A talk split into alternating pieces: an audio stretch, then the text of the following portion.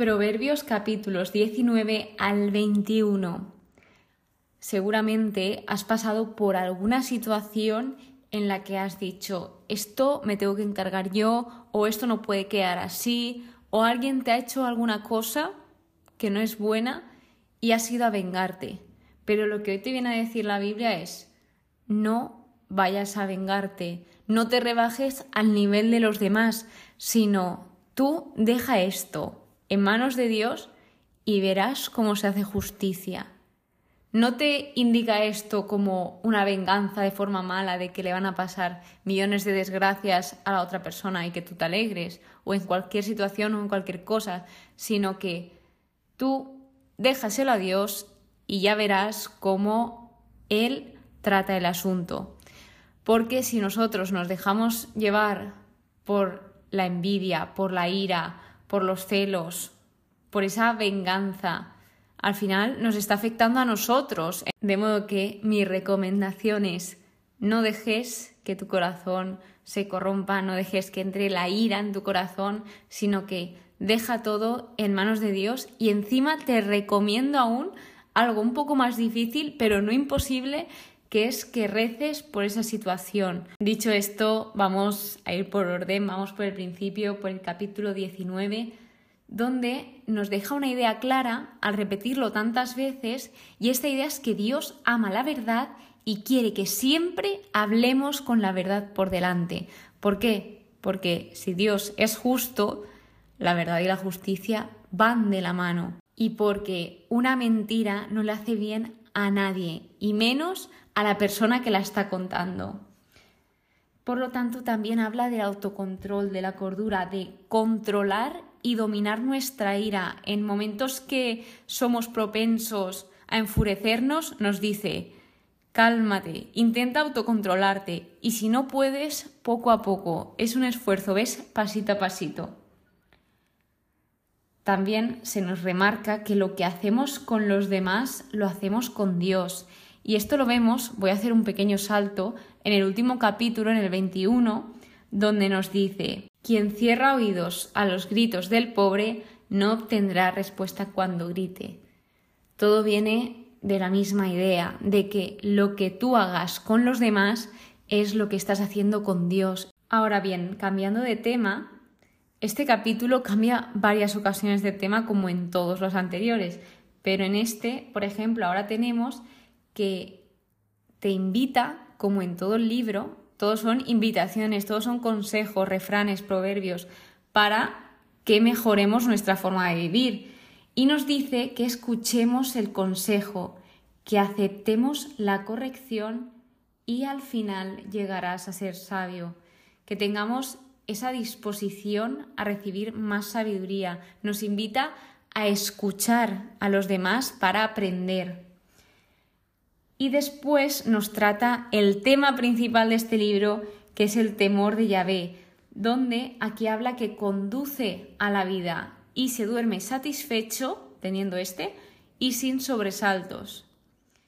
Es algo bastante paradójico, porque tú lo lees y dices, ¿cómo puede ser que el temor de Dios me esté conduciendo a la vida, me dé seguridad, me dé tranquilidad?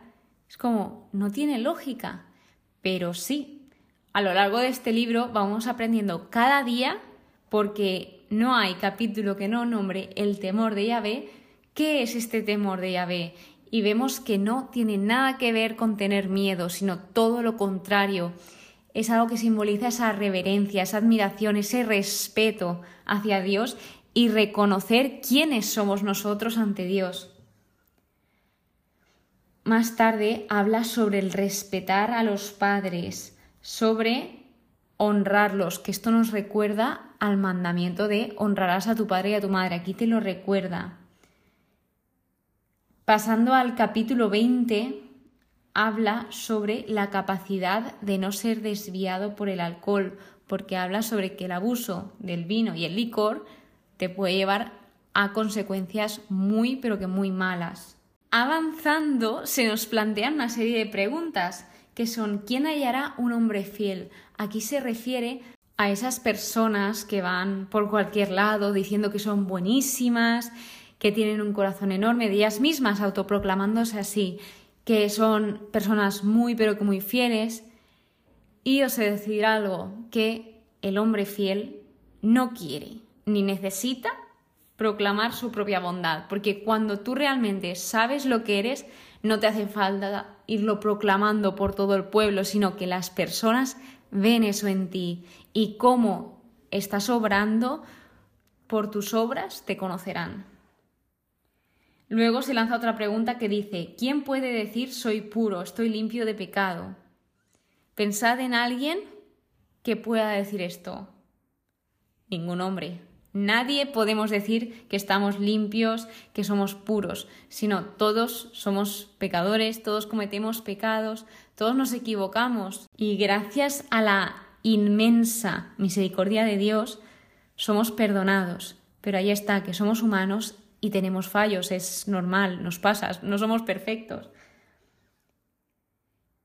Habla sobre la advertencia de la gente chismosa, vuelve a recordarnos lo de que si una persona está dispuesta a hablar contigo sobre los demás, obviamente, claramente va a estar dispuesto a hablar con otros sobre ti. Es decir, si una persona queda contigo y está criticando a otras personas, por mucha confianza que tengáis y aunque seáis los mejores amigos del mundo, no esperes que luego de ti no lo haga, a pesar de que parezca que vosotros sois en los que más confiáis, en que de lo que se habla entre vosotros no sale a ningún lado, compañero, al final estas personas lo cuentan todo. Con esto no te quiero decir que dejes de lado a todas las personas chismosas, porque igual que tú tienes fallos, yo tengo fallos, todos tenemos fallos, tal vez estas personas tengan ese fallo, pero sí que te estoy aconsejando que sepas qué dices a esa persona y qué no dices. Continuando, venimos al versículo central del episodio. No digas, vengaré mi daño, sino que confía en Yahvé y te salvará. Los juicios de Dios son perfectos y si confiamos en Él es lo mejor que podemos hacer, dejarlo todo en sus manos. Y ahora también trata un tema muy, pero que muy, pero que muy importante y es el precipitarse con los votos, con las promesas. Versículo 25. Es un riesgo para el hombre precipitarse en sus votos y reconsiderar más tarde su promesa. Creo que lo dice bastante bien, es decir, aquí habla sobre las promesas, pero más graves aún son las promesas con Dios. Si tú has prometido algo a Dios que luego rompes, eso sí que es ya muy, pero que muy grave, un voto que está roto. Así que si tú sabes que algo no lo vas a poder cumplir, mi recomendación es que no lo prometas, que no te dejes llevar por las emociones del momento, que las promesas lo mejor es pensarlas en frío y hacerlas, porque nuestras emociones nos las pueden jugar. Y esto lo enlazaría con el versículo del siguiente capítulo que habla sobre cuidar la boca y la lengua para evitar el peligro, porque al fin y al cabo todo se basa en ese autocontrol, en saber cuándo hablar, cuándo no, el momento apropiado. Y poco a poco, si te cuesta, si es una persona que le cuesta todo esto, no pasa nada. Lo primero es que tú te pongas esa meta de intentar arreglarlo y poco a poco, todos juntos, lo conseguiremos. El capítulo 21 nos habla sobre Yahvé y nos lo presenta un poquito más. Habla sobre que Yahvé dirige a donde quiere, refiriéndose a que Él puede guiar el corazón humano, puede guiarlo y cambiarlo que Yahvé sondea corazones y que Yahvé prefiere la justicia y el derecho a los sacrificios. Para Dios es muchísimo, pero muchísimo más importante el cómo tratamos a las personas, cómo tratamos a los demás, que que ofrezcamos cualquier sacrificio.